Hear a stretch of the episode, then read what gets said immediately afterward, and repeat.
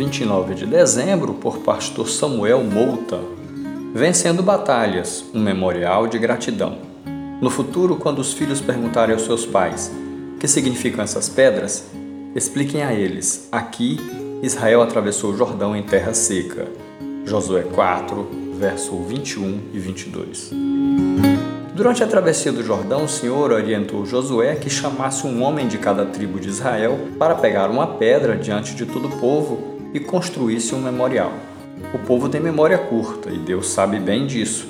Aliás, Ele é quem mais sabe disso, pois sempre nos esquecemos de seus benefícios e bênçãos incontáveis. No futuro, quando os filhos que não estavam no dia da travessia do Jordão perguntassem o que significava aquilo, os pais teriam a oportunidade de contar a história de como Deus abençoou seu povo e lhe deu a terra prometida. Ao chegarmos ao fim de mais um ano, precisaríamos edificar alguns memoriais de gratidão.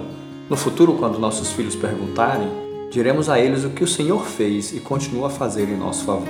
Os símbolos são importantes para esse memorial, não para serem idolatrados como fazem alguns, mas para servirem de testemunho é o caso do batismo e da ceia do Senhor, que despertam a curiosidade das pessoas quanto ao seu significado.